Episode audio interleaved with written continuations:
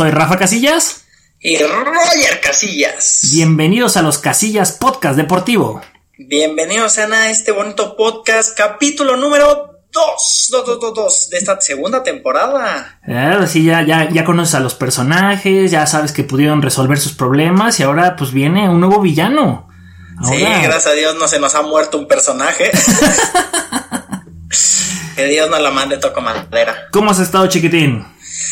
Feliz, encantado y emocionado. Ay, el deporte esta semana ha estado interesante con tanto chisme, tanto qué va a pasar con Juegos Olímpicos, con la fiebre del Super Bowl, todo eso. Uy, está, ha estado buena la, semana.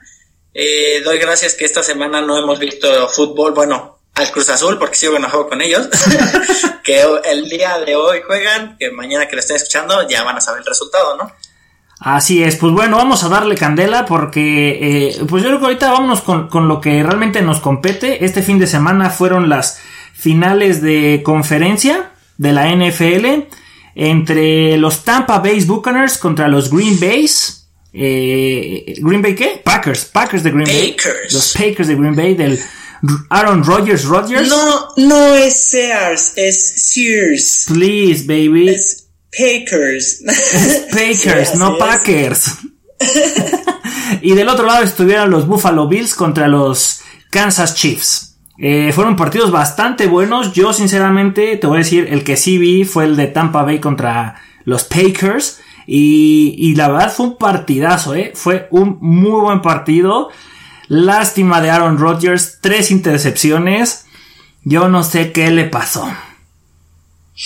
Mira, yo te voy a ser muy sincero, yo vi el partido de Bills contra Chiefs porque se me hacía poco ético. Es como cuando si tienes hijos y van a competir, pues no le puedes echar porras a ninguno porque así es tu favorito. Entonces, no vi el partido de, de contra Buccaneers. Y, eh, pero bueno, enhorabuena que ganó Tampa Bay. Dicen que estuvo muy bueno el partido, tú lo comentas. Sí. Que no sé qué le pasó a Aaron Rodgers se vio chamaco junto a Tom Brady. Estos par de viejos. Híjole. El más joven Aaron Rodgers. Y por el otro lado, Chiefs contra Bills. Eh, comentábamos alguna vez tú y yo que en temporada se veían como jugando un 75-80% y eso les alcanzó para ser campeones de su, de su conferencia. Este partido demostraron de lo que están hecho y Bills que traía una defensa fuertísima los hizo como de papel esta vez y Mahomes y pues, todo el equipo, ¿no? Sí, desde un principio Patrick Mahomes y los Kansas Chiefs se fueron adelante y nunca perdieron el liderato, mientras que del otro partido eh, empezó un poquito mal Tampa Bay, Green Bay se veía un poquito más fuerte y después de ahí se empezaron a ir en la segunda mitad con tres intercepciones que para mí fue clave, fueron grandes errores de parte de Aaron Rodgers, fue el MVP de la temporada, pero hoy le quedó chico ese título. Perdón, le quedó grande ese título. Le quedó grande. Es que chico se hizo él, chico se hizo el equipo. en los partidos importantes se achican se parecen a un equipo que nosotros conocemos. Ya no hay que decir el nombre para que la gente no se enoje como nosotros, pero se, se, achicaron. Y, y, todavía en rueda de prensa post partido, Aaron Rodgers sí dice que el futuro de muchos jugadores de la plantilla, incluyendo el suyo, está en el aire. Después de tener un gran proyecto, de haber hecho una gran campaña, de haber pasado como primeros de, la, de, su conferencia, los elimina el quinto y los elimina todo el callo y colmillo de un eh, supuesto eh, cartucho quemado como era Tom Brady. Hoy los Buccaneers están en un Super Bowl de la mano de, de Tom Brady y el que supuestamente era la mente maestra que es Belichick con los Patriotas de Nueva Inglaterra ni siquiera entraron a los playoffs. Ahí estaba quién era el mero mero, ¿no? Así es, y, digo, mira, eh, el hecho de que haya perdido eh, los Packers, fíjate que me da, no sé, un algo que son similares a, a los Clippers en estos momentos. ¿Por qué? Porque los están eliminando en finales de conferencia. O sea, ya es un coco para ellos. Aaron Rodgers ya trae un coco ahí. Entonces digo, qué bueno del otro lado por Tampa Bay, porque aparte van a jugar el Super Bowl en su casa. O sea, el, es el, Super Bowl en Tampa. Y te digo, yo recuerdo de chiquito una vez que me tocó que estaba ahí el, el, el barco grandote, que pues por eso les empecé a ir. pues ahora va a ser en su casa y esperemos que le puedan ganar a Mahomes que hoy sí lo veo difícil. Te voy a decir, yo, mi equipo Bucaneros, entonces le voy a ellos, pero puede que sea la maldición de Rogelio. Entonces vamos con Chiefs esta vez. no, pero tu corazón no miente y no puedes mentir sobre no puede eso. mentir, no puede mentir. No, no, no. Bueno, pues estaremos ahí muy al pendiente que faltan dos semanas para, para Dos el Super Bowl. semanas porque este, este fin de semana que viene es el Pro Bowl, que El a nadie le importa. A nadie le interesa, es- sabes que si, si está ahí tu, alguno de tus jugadores favoritos es porque no están en el Super Bowl. Ese es su juego de las estrellas para ellos. Y entonces dentro de dos, dentro de dos semanas sería el Super Bowl en Tampa, Florida, en ¿verdad? Tampa. Y con The Weeknd en medio tiempo. No, hombre, ya me vi así. Ese es para que veas el show medio fumado, ¿verdad? Porque, Sí. híjole, ya hace falta un Michael Jackson, alguien así, pero pues Lo mismo estuve comentando hace tiempo en una plática y dije, es que no, o sea, por ejemplo, el, el show pasado, Shakira, eh, J. Lo, que invitaron a J Balvin y Bad Bunny, ¿no? Todo el mundo dijo, ay, no, volvieron, que no sé qué, y Bad Bunny al nivel de Michael Jackson. Eh, La verdad, no. No. O sea, Michael Jackson era otra cosa. Hasta su hermana enseñó media pechuga. para decir, Esto hey, nada". y estos no enseñaron nada. Entonces, digo, a ver, veamos qué tal su show. Que no pase de noche como el de Maroon 5, el de Adam Levine. Sí, sí, sí. Eh, pues esperemos que sea un muy buen show y sobre todo que sea un muy buen partido. Bueno, eh, eh, sobre todo a eso iba. Dices, yo me voy con Can- Kansas eh, Chiefs, pero realmente ya, bueno, es lo que te digo, el corazón no puede mentir. Tu pronóstico, ¿quién crees que gane? No quién quieres que gane, ¿quién crees que va a ganar el Super Bowl? Ay, es que a Chiefs lo veo un equipo fuerte, un equipo muy sólido. Pero del otro lado siento que esto, este partido ayudó a Brady a agrandarse y al Sí. equipo. O sea, como que Brady, aparte que fue alguien que los impulsó, que dijeron, ah, miren, aquí nos trajeron. Lo mismo pasó con los gallos blancos de Querétaro cuando llegó Ronaldinho. no hacía gran cosa Ronaldinho como tal, se la pasaba cerrando bares y de fiesta, ¿Sí? pero los llevó, los motivó, como que psicológicamente cambió el papel de los de Querétaro y llegó hasta la final, que esperemos que, te digo, este no sea el caso, pero sí veo más fuerte a los Chiefs, veo un equipo muy, muy sólido, tiene muy buena defensa, tiene muy buen ataque, o sea, y Mahomes es ahorita fuera de serie. Es el que viene a ocupar el lugar de, de Brady, que Brady ya lleva, con este, si no mal recuerdo, son 10 Super Bowls. Su décimo Super Eh, Bowl. Entonces, eh, Mahomes va por él. Eh, Ahí, está, el- ahí está el meme, ahí está el meme del Yoda bebé y el Yoda, ¿no? Que ese va a ser el enfrentamiento. Vamos a ver al Yoda bebé contra el maestro Yoda. Así es.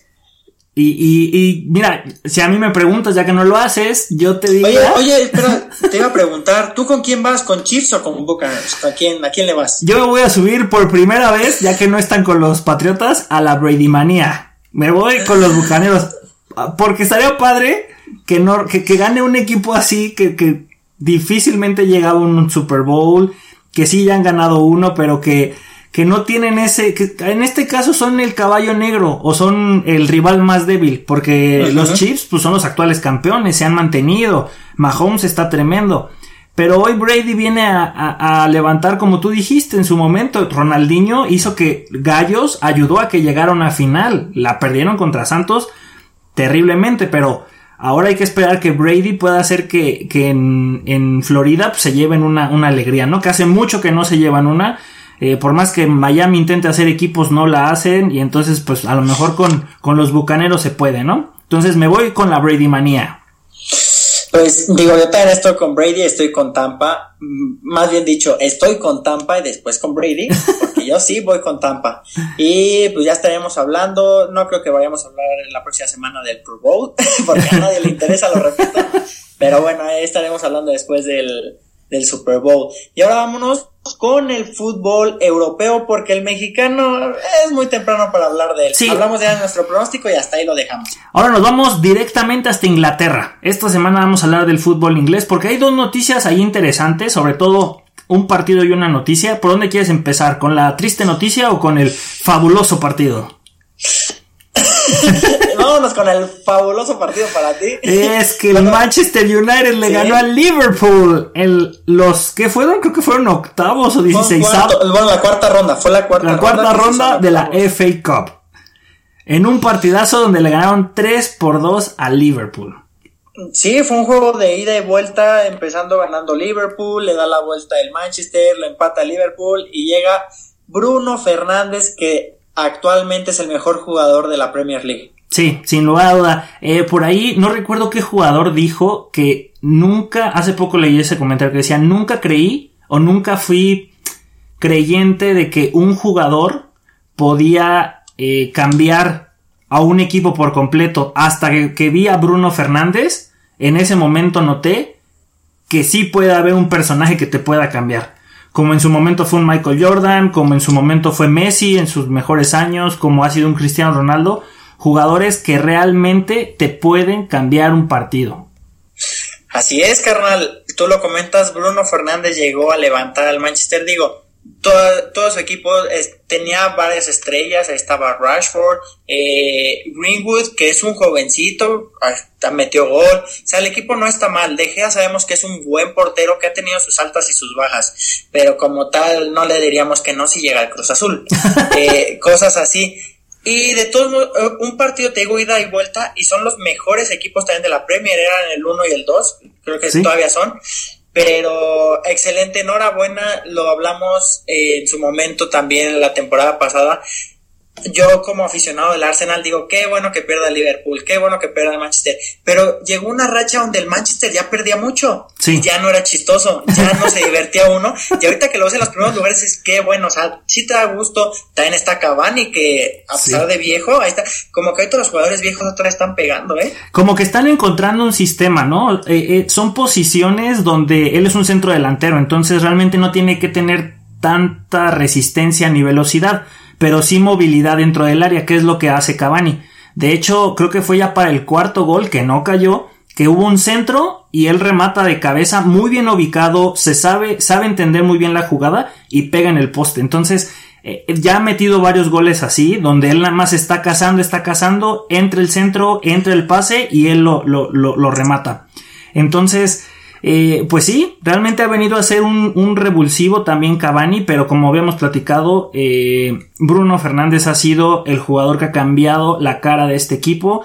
Un equipo que ya tenía estrellas y también muy buenos jugadores forjados en la cantera del United y que con este partido realmente consolidan un gran momento, porque todavía no es que sea una era, que sea un equipado, solamente es un gran momento y un pésimo momento para los de Liverpool, que también vienen de perder contra el Burnley en la Premier League y ahorita eliminados de la FA Cup. Entonces, sí, sí están prendiéndose las alarmas ahí en Anfield, ¿eh? Sí, es, bueno, también ahí estuvo en su momento que fue hace unas semanas, también un equipo de segunda, tercera eliminó al, Real Madrid. Sí, en este caso aquí sería el de tercera, allá es segunda. Sí, también allá en, donde en Alemania también eliminaron al Bayern en la Copa Alemana. O sea, están pegándole a los grandes. Digo, este fue un partido de grandes. Sí, sí, pero si hablamos también de, que le pegaron a los grandes, acaban de eliminar al actual campeón de la FA Cup, nada más y nada menos de mi Arsenal. Perdió 1-0 con autogol. o sea, dije, no somos tan buenos que nada nos podemos eliminar nosotros. Y perdieron contra el Southampton. Sí, sí, sí. creo que sí fue ellos.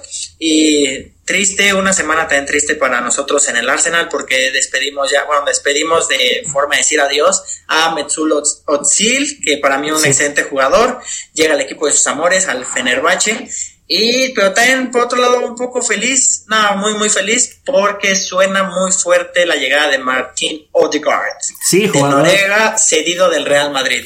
Sí, tiene mucho talento ese muchacho, lástima que no tiene minutos en el Madrid, que Zinedine Zidane sigue casado con sus viejos lobos de mar. Pero bueno, ahora la Premier League eh, es algo, yo siempre lo he dicho, la mejor liga del mundo es la Premier League, porque tiene más aspirantes al título y a un gran nivel. Eh, y estas competiciones de eliminación directa de matas o te matan, como es la FA Cup o la, o la Copa de Inglaterra, que también se juega en el primer semestre de, de la temporada, pues da la oportunidad de, ver grandes partidos. De hecho, en liga, hace dos semanas se enfrentó el United contra el Liverpool y empataron. Y en este partido, ahora sí ya hubo goles, ya se animaron, porque alguien tenía que ganar sí o sí, ya no se podía ni con el empate. El Arsenal se ha vuelto a recuperar, pero bueno, lo eliminan de la FA Cup. Y ahora nos vamos a un cuarto equipo que también es de los grandes y que ahora sí vamos con la noticia triste. El Chelsea de Frank Lampard ya no es de Frank Lampard, lo acaban de despedir. Mira, sí, va a seguir, es y va a seguir siendo una leyenda para el equipo. Claro. Pero no dio el ancho esta temporada.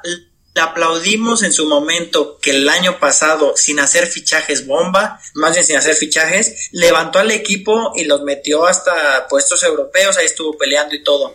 Este, este año le dan chance de comprar y comprar lo bestia, porque no compró cualquier jugador, compró a Kai Havertz, compró a Timo Timo Werner, y si quiere uno, uno que era del Ajax.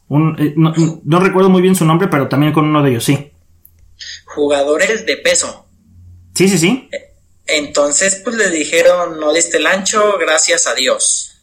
Y en su lugar llega Tuchel, ex director técnico del Paris Saint Germain, del Borussia Dortmund, que la mayoría de sus palmares pues son en el Paris Saint Germain, si no es que todos, son dos Ligue 1, varias copas de Francia, varias ahí supercopas de, Francia también. Llegó a una final de la Champions, que creo que es lo, lo más importante hablando de un equipo francés y con toda la inversión que le han hecho. Bueno, Ahora llega también otro equipo riquillo con sus petrodólares rusos o rupias o lo que sean eh, y con realmente a ver si la inversión que tú es la que comentabas, ¿no? Con Werner, con Havertz, con, este equipo, con Thiago Silva, a ver si ahora sí la puede exprimir, porque a pesar de que Lampard ganó este último partido este fin de semana en la FA Cup 3 a 1, de todos modos ya no le tuvieron paciencia y es bien raro, ¿no? Que te, que te despidan después de una victoria. Sí, muy, muy raro que pase eso. A mí se me hizo una noticia tú lo dices triste, porque era un ídolo de nosotros, o sea, lo veíamos jugar y todo, y bueno, el Chelsea sabemos que le va a uno de nuestros hermanos, le va a Roberto, entonces pues si fue una noticia que dice, se acaba de ganar, no está mal en los puestos de Premier, eh, va a jugar en, la, eh, en, en, Europa, o sea, en los partidos e, europeos, todo esto, entonces, si es una noticia que no te esperas, no te levantas diciendo, ay, ¿a quién van a despedir el día de hoy? Te levantas y te dan esa noticia, es triste. Yo creo que Frank Lampard tampoco lo veía venir, sí sabía que existía la posibilidad, pero hey, no vamos tan mal. Ah, bueno, ya me voy. Y sí, él, él también lo comentaba, estaba leyendo que dice que sí se va triste porque siente que no le dieron el tiempo suficiente para poder imprimir lo que quería en este equipo. Sinceramente, con toda la inversión que le echaron, sí se tardó en repuntar con estos muchachos. La verdad, yo creo que también tuvieron paciencia pero también lo veo del otro lado. Dio unas declaraciones Pep Guardiola que se solidariza con su, con su contraparte en el Chelsea, ahora ex contraparte, y, comenta que entiende desde, la posición de directivos de decir, hey, hay una gran inversión, necesitamos a alguien que nos dé resultados. Pero ¿cómo vamos a creer que existe un proyecto si no empiezas a ganar? Adiós. Cuando este Chelsea, lleno de jóvenes, realmente no aspiraba a llegar a, ganar la Premier. Sinceramente no estaba todavía para eso. Todavía estaba un, Liverpool más sólido, está un Manchester City con, un mejor proyecto y no se diga un Manchester United que está haciendo el caballo negro y se está metiendo en los primeros puestos. Bueno, están esos tres.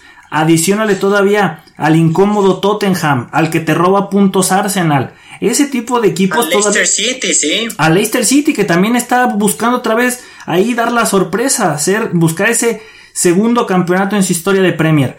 Pero bueno, eh, no tuvieron paciencia y ahora hay que ver qué tal responde Tuchel. Pero ve, o sea, a diferencia de Imagínate si Lampard estuviera en la, en la Liga MX, al tercer partido lo corren. No, bueno, aquí, aquí les encantan cortar cabezas como si fuera cualquier cosa. ¿eh? O sea, es como de, este, es que no me gustó que hayas perdido 1-0 contra el América, adiós. Bueno, yo también despediría. Sí, y tú siendo este Ciudad Juárez. Y tú ajá, exacto. O siendo el Mazatlán. Pero bueno, eso ha pasado eh, esta semana en, en Inglaterra. Eh, rápido, un tema así que yo creo que sí se tiene que tocar. Bueno, un dato rapidísimo. Chucky Lozano vuelve a hacer historia, mete el gol más rápido en la historia del Napoli al segundo 7-8, eh, demasiado rápido. enhorabuena, pero mal porque pierde 3 a 1 contra el Gelas Verona. pero ya está en la historia.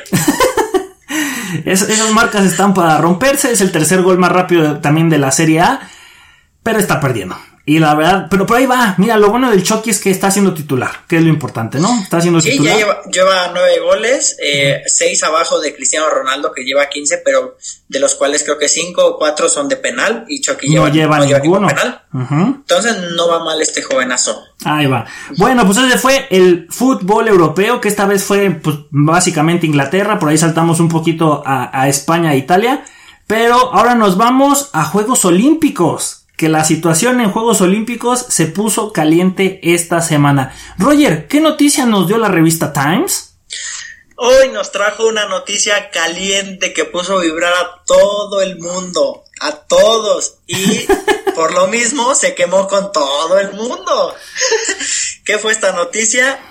La cancelación de Juegos Olímpicos. Que le dijeron, hey, espérate, ¿de dónde sacas eso?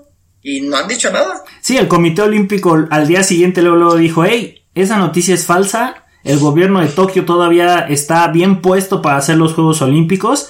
Y la revista Times ya no respondió, ya fue como, es que a mí me dijo una fuente muy confiable que, que Tokio pensaba cancelarlo.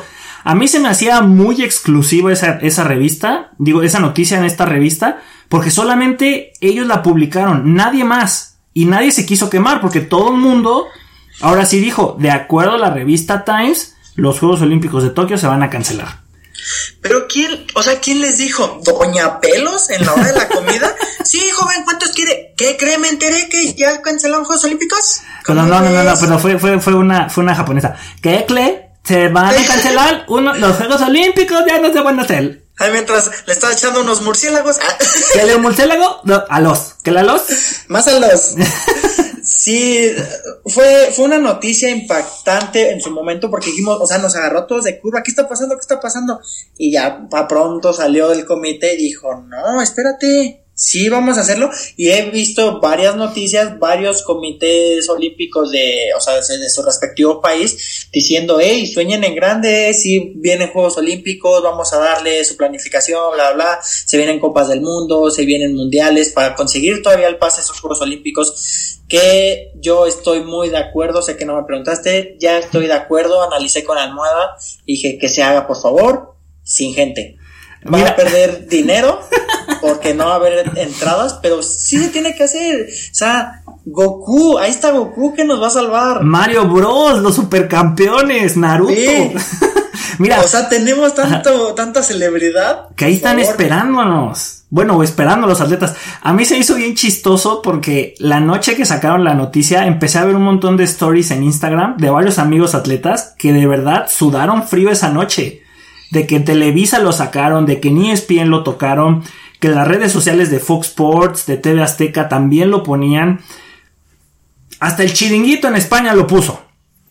Los Juegos Olímpicos se cancelan. No, hombre, ¿de cómo que se cancelan? Y al día siguiente, no, que siempre no se cancelan. Ay, pues ahora sí voy a entrenar porque ya, ya iba a tirar la toalla y me iba a retirar hoy porque si no hay Juegos Olímpicos, ¿para qué le sigo?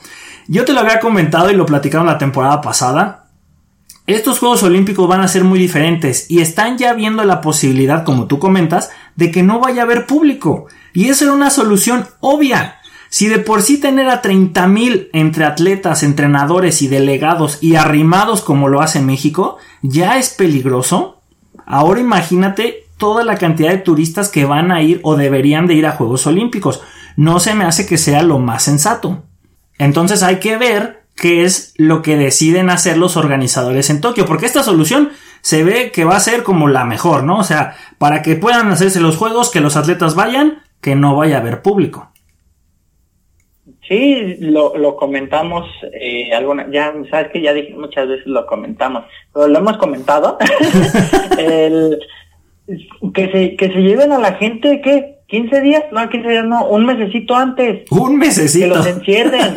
sí, porque 15 años se supone que si llegas, 15 años, 15 días, llegas y te da el coronavirus, en 15 días se supone que te recuperas, ¿no? Entonces, ya pasan esos 15 días y compites, pues ya no llegas igual. Entonces se van un mes antes y llegas positivo, te encierran 15 días y tienes 15 días para retomar un poco. Entonces, para mí eso es lo mejorcito, ya que no vas a gastar tanto en comida para el público, pues gástala para los atletas. No, sí, pero acuérdate que lo que gastas de comida para el público se la cobras. Aquí le estás cargando toda la mano a Japón, cuando realmente la responsabilidad debe ser compartida con todos los países. Es, oye, hazte el test del COVID y si lo tienes 15 días antes, pues no viajas y todavía tienes una semana para recuperarte, te hacen el test, estás positivo, pues todavía no viajas, pero todavía tienes una semana para recuperarte. A lo mejor. Yo digo que, yo digo que hagan su vaquita o que sean los Juegos Olímpicos de traje. Diga México, yo llevo las tortillas. Que diga Alemania, yo la cerveza. No sé, algo así. se, se reparten los gastos. Aquí te va otra noticia que acaba de salir el día hoy, lunes 25 de enero. El estado de Florida ya levantó la mano para decir, hey, si Tokio decide no hacerlo, Comité Olímpico Internacional, échamelo a mí. Además, ya demostramos que sí podemos hacer un evento. Podemos encerrar a los atletas en una burbuja como se hizo con la NBA. Vamos ahorita a recibir. ¿Qué burbuja? ¿Mande? ¿Qué burbuja? Sí, sí, no estuvo ah, Tienen a Mickey. no te vas a aburrir. Así como, hoy México sí puede ir a Epcot. Hoy Uruguay se va a Magic Kingdom. Hoy los alemanes no salen. Y así nos vamos. Rusia ni entra. Rusia no entra. No, pobre Rusia, ya ves que también es otra noticia pesada, pero bueno. Eh, el, detalle es ese, que Florida ya levantó la mano y que dijo, hey, nosotros lo, organizamos, no pasa nada. Eh, pero dudo que Tokio lo vaya a querer soltar, porque en la noticia de, los, de, de la revista de Times decía que Tokio, si cancelaba ahorita, se iba a postular para los del 2032. ¿Tú crees que con toda la, inversión que le hicieron se van a esperar tantos años? No, no se va a esperar, o sea, ellos ya están ansiosos eh, por hacer todo esto. Y mira, en vez de, verlo como una amenaza, yo hablando como buen administrador, pues hay que una oportunidad. Acá eh, hice mi análisis FODA. Entonces, es una oportunidad. Si estamos hablando que son los Juegos Olímpicos con mayor tecnología, pues aprovechala y haz un excelente HD 4K, no sé, o sea, vamos a buscar una solución en eso y que sea muy vistoso y hasta, mira, si la gente está pagando por Blim, que no pague para ver los Juegos Olímpicos. No, bueno, pues lo van a pagar las televisoras y los que quieran hacer su publicidad, hacer los comerciales entre, entre prueba y prueba, ¿no? Pero eh, de alguna forma se tiene que hacer. Realmente esa noticia le pegó a muchísimos pensando que sus sueños había acabado. Tú lo habías dicho con María del Rosario Espinosa la idea de llegar a otros Juegos Olímpicos que van a ser sus últimos, a sus cuartos, y imagínate que te dijeran, siempre ya no, no vas porque no se van a hacer. Y hay otros casos que son sus primeros Juegos Olímpicos y que les dijeran, ¿sabes qué? No vas. Y ellos saben que esta era su única oportunidad porque para llegar a los Juegos Olímpicos es una vez en la vida. Sí, sí, dices una noticia triste si uno lo siente, amante del deporte lo siente, uno que ya tiene su boleto o está cerca de, sí fue un golpe difícil. Ahora sí, eh, en la revista, bueno, en la noticia de Times, se puso la playera del Cruz Azul y jugó con la gente. Con los sentimientos de la gente fue algo muy triste, eh, reprobable ¿Sí? a su profesionalismo. Ni en los casillas podcast deportivo pasa eso. Ni aquí. Nosotros no les vamos a decir una noticia que no estemos seguros que está sucediendo, ¿eh? Y bueno, ahora vámonos al personaje de la semana. Mi Roger, ¿conoces a Mónica Puch? Mm, mira, nomás conozco a Ricky Puch, pero cuéntame quién es esta, esta personaje. Pues no es pariente de ella hasta donde yo sé, pero es una puertoliqueña que en los Juegos Olímpicos de Río 2016 ganó la medalla de oro en tenis femenil. Ya fue un spoiler ahí tremendo, pero te puedo platicar cómo fue su camino rápidamente.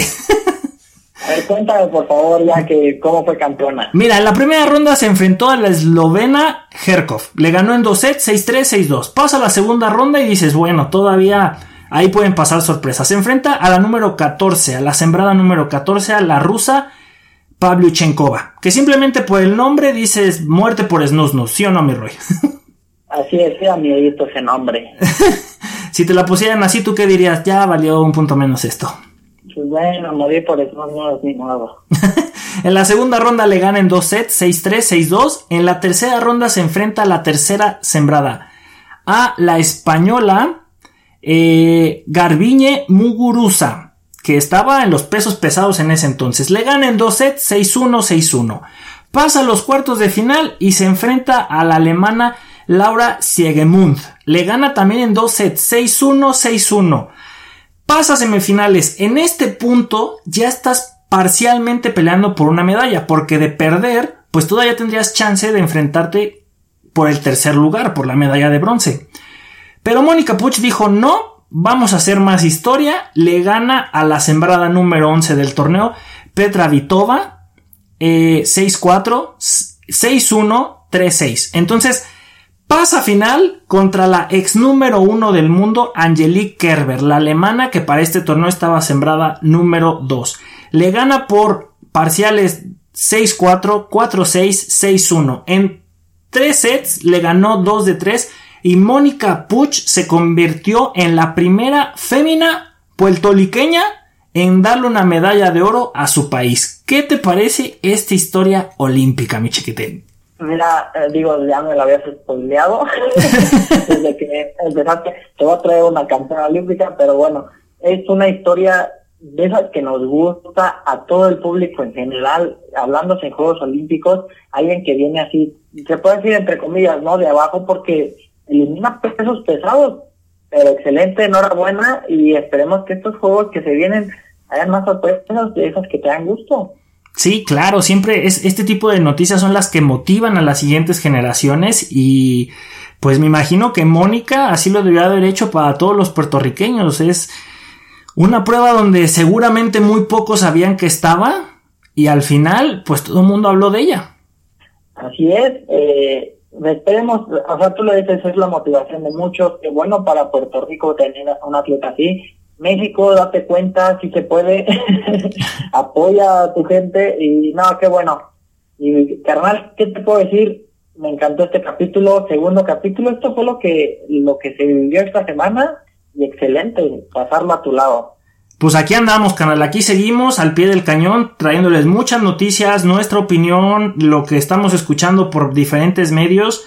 Eh, a lo mejor, pues, un programa a la semana no es suficiente, pero creemos que hay que hacerlo de calidad, canal. Hay que mandarles eh, muy buena vibra siempre, aunque sea una vez a la semana, para que nos acompañen en este bonito camino que recorremos tú y yo tomados de la mano, que se llama deporte que es muy sano, muy divertido. Bueno, a veces sano, ¿verdad?